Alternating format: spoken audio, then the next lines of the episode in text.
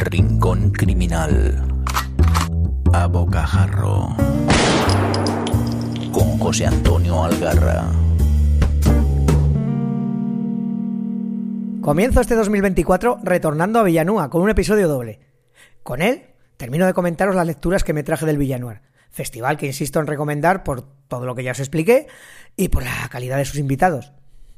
El por qué hacer por primera vez una doble reseña, ahora lo explico.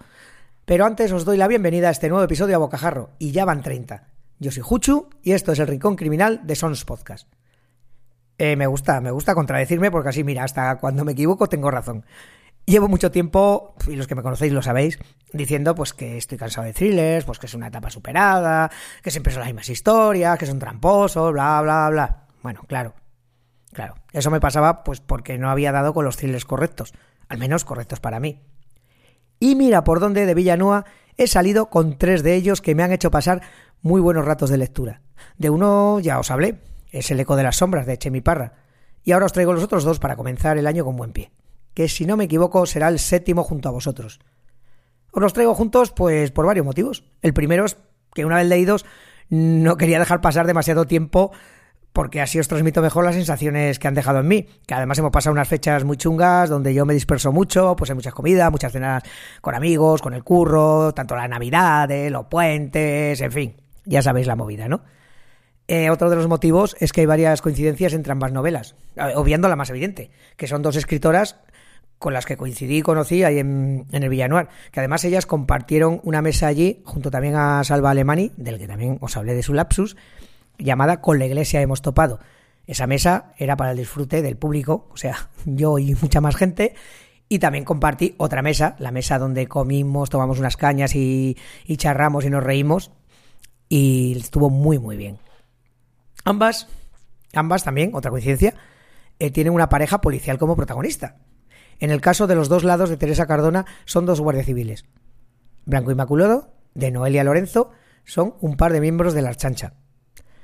Las dos dan pie a reflexiones éticas y morales que van más allá de la resolución del crimen con que arranca la narración.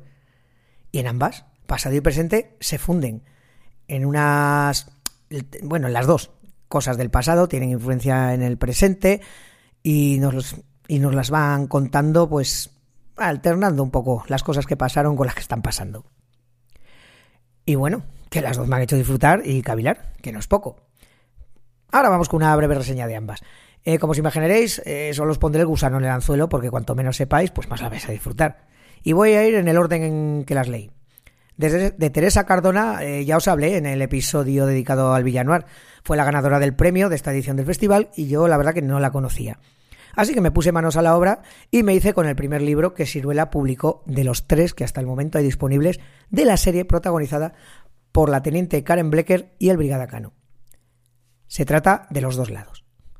A esta le siguen un bien relativo y la última es La carne del cisne.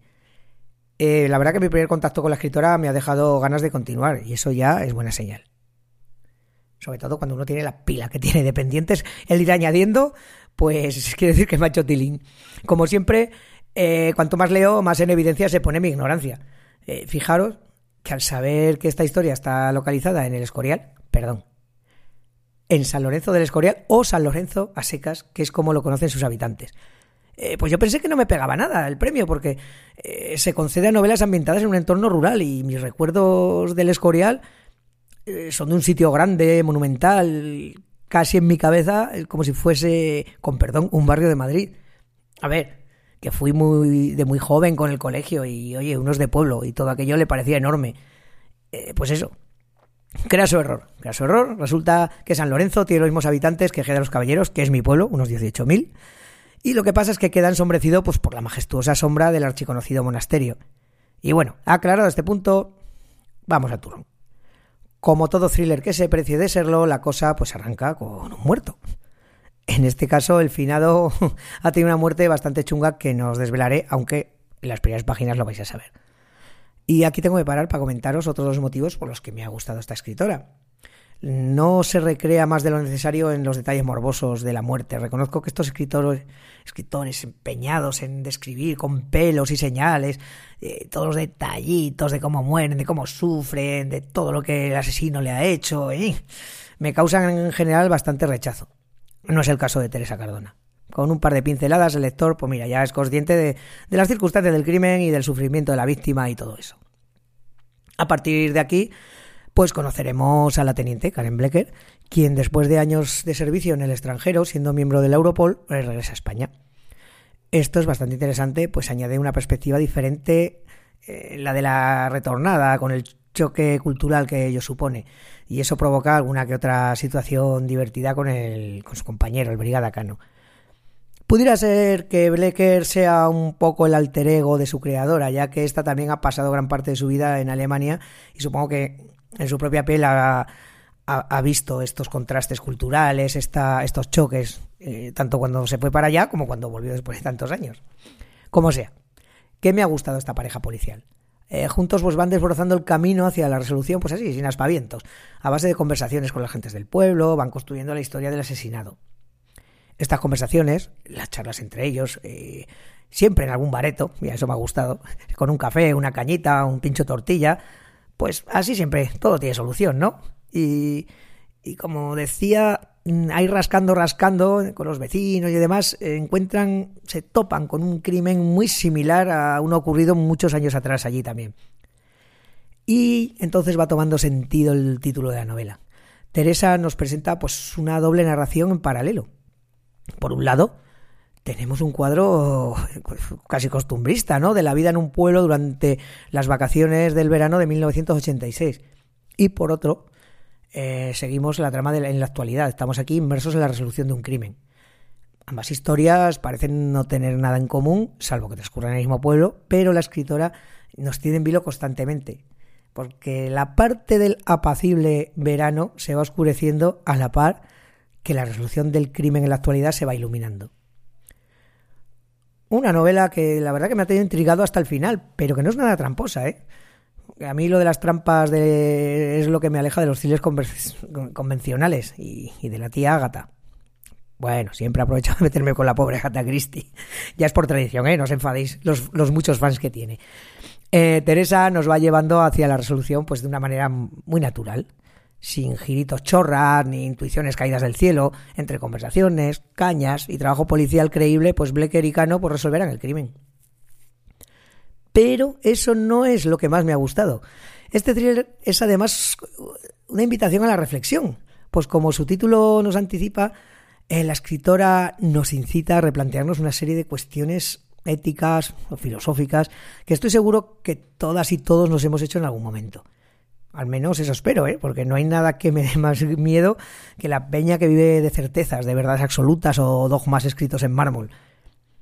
Mira, voy a aprovechar porque yo ya sabéis que siempre que leo cosas y tal me vienen referencias musicales, sobre todo musicales o de otros libros. Pues aprovechando que mis amigos del veterano grupo Taco acaban de publicar un, disco y en este hay un temazo que mira, porque sí, os compartiré en las notas del episodio. La verdad que me ha venido al pelo. La canción es Ponte en mi piel y eso es a lo que Teresa Cardona nos invita constantemente en su novela, a ver la realidad desde todos los puntos de vista. El de las víctimas, el de los verdugos, el de la ley, el de la justicia, la sociedad, el fin, los medios. Eh, bueno, en fin, que es que, que el mundo no está hecho de blancos y negros, hay infinidad de matices. Y eh, bueno, precisamente eso es lo que nos dota de humanidad, ¿no? Lo que nos hace crecer como personas. Esto igual os suena chapa, que no tiene nada que ver con la novela, pero para mí es lo que define el género. No me van las historias de buenos y malos, así sin más. La vida no es tan simple y en el noir se dibuja muy bien la realidad que vivimos. Esa es mi opinión. Por eso este thriller me ha resultado especialmente gratificante y yo os lo recomiendo. También, mira, más referencias. Me ha venido a la cabeza una de las palabras que más salen en las películas de John Wick. Consecuencias. Y es que eso sí que es una gran verdad. Todos nuestros actos, para bien o para mal, seamos o no conscientes de ello, tienen consecuencias, como bien veremos en esta novela y también en la que os traigo a continuación, Blanco Inmaculado de Noelia Lorenzo. Aunque sea mi primera novela de, la Irundarra, pues tiene ya unas cuantas a sus espaldas eh, y no he dudado que alguna más caerá. Me ha gustado su estilo, la ambientación en Euskadi, que es uno de mis sitios favoritos, y el enfoque de la historia. Eh, trata un tema que al menos para mí no está nada trillado, o no he leído yo demasiado sobre él dentro del género, que es las sectas. Eh, y realmente se habla de más problemas interesantes, pero bueno, vamos el principal es las sectas. Como os he dicho, desde 2013, eh, fecha de la publicación de su primera novela, Chamusquina, esta escritora tiene ya bastantes más en su haber, y todas ellas de género negro, si no me equivoco, y con las que ha ganado también algunos premios literarios. No me extraña, bien tenido como escribe. En 2015 presenta La Sirena Roja, donde conoceremos a Eider Chasero y Jonander Macua, que son dos agentes de la Archancha que protagonizarán sus siguientes novelas, aunque esta de la que voy a hablar no son ellos los protagonistas. Aquí también lo son otra pareja del Chinas, la oficial Lourdes de las Heras y la patrullera Madi Blasco. Yo estaría atento a esta pareja porque espero nos den más, más momentos de lectura como, como en esta novela, ¿no? Bueno, vamos con este thriller que os anticipo va a satisfacer a muy diversos lectores. No solo a los que nos ceñimos más al género criminal, pues esta escritura tiene una literatura de esa que se disfruta tanto por lo que cuenta, por el cómo lo cuenta. En el caserón donde viven los Fritz ha ocurrido un crimen. Hay que aclarar que la familia Fritz es una secta ultracatólica dedicada pues a la confección y venda y de prendas que destacan pues eso por su color blanco blanquísimo, de ahí el título de la novela en un entorno tan cerrado, pues oye, resulta especialmente compleja la resolución de un crimen, porque es gente que no es muy dada a, abrirse a, la gente de fuera de la secta, ¿no? Se le encarga la investigación a Lourdes de las Heras, que pese a que se encuentra de baja por una extraña enfermedad que limita, la limita enormemente, tanto en su vida profesional como en su vida particular. Eh, es algo muy doloroso que hace que las tareas más básicas le supongan un enorme esfuerzo. Y esta decisión pues provoca ciertas reticencias en alguno de los agentes en activo, concretamente, claro, con las personas que lo tiene, la tiene que sustituir no se sientan muy cómodo como que alguien de baja sea requerida por sus jefes para, para ayudar en la resolución del, del asesinato. Eh, bueno, esto también va a dar juego en la historia. Lure elige, pues como compañera, pues una patrullera especialmente avispada, Madi Blasco. Y esto, además de proporcionarnos otro personaje muy interesante, la historia personal de Madi, en concreto la relación con su pareja, que es otro patrullero de la chancha, eh, va a mostrarnos otra realidad sobre la que darle alguna vueltica también. Podría parecer eh, que al ser una secta tan hermética, pues que, no son demasiados miembros ahí en el caserío, no, no recuerdo cuántos, pero tampoco eran muchos. Pues que la historia no daría para, para demasiado, pero la habilidad de Noelia en ir abriendo la trama, la consistencia de esta, lo bien construido que están los personajes, joder, hace que vayamos avanzando hacia la resolución también de forma natural, sin sentir que nos están mareando innecesariamente. Eh, porque la narración además avanza desde distintos puntos de vista. Eh, pues es bastante coral, es bastante coral y esto le da gran dinamismo a la novela, pero no pierdes el hilo, siempre sabes dónde estás. Toca no pocos temas espinosos, al igual que Teresa Cardona en su novela, pues hará que, le demos bastantes vueltas a, a unos cuantos de ellos. Yo por mi parte he disfrutado mucho de esta escritora he quedado con más ganas de Luri y Maddy y mientras llega, si es que Noelia piensa continuar con ellas, fijo que echaré algún tiento a alguna de sus anteriores novelas. Y nada, oye, que muchas gracias por seguir aguantando mis chapas. Este año que comienza tengo el firme propósito de leer más, de ir puliendo pila y leyendo menos novedades. Eh, bueno, algunos de mis escritores favoritos sé que van a publicar y obviamente los leeré y os lo contaré. Pero vamos, que daré salida a alguno de los episodios largos que tengo pendientes, con algunos buenos amigos, y eso hará que mi ya de por sí infrecuente frecuencia en publicar se alargue más de la cuenta.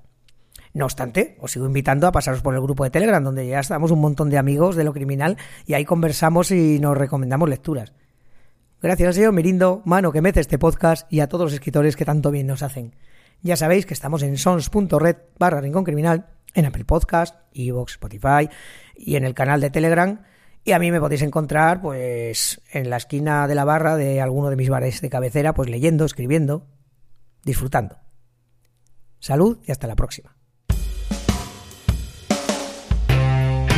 Hasta aquí esta edición de El Rincón Criminal, un podcast alojado en Sons, red de podcast. Encuentra mucha más información de este episodio en nuestra página web, sons.red barra Rincón Criminal. Y descubre muchos más podcasts en sons.red.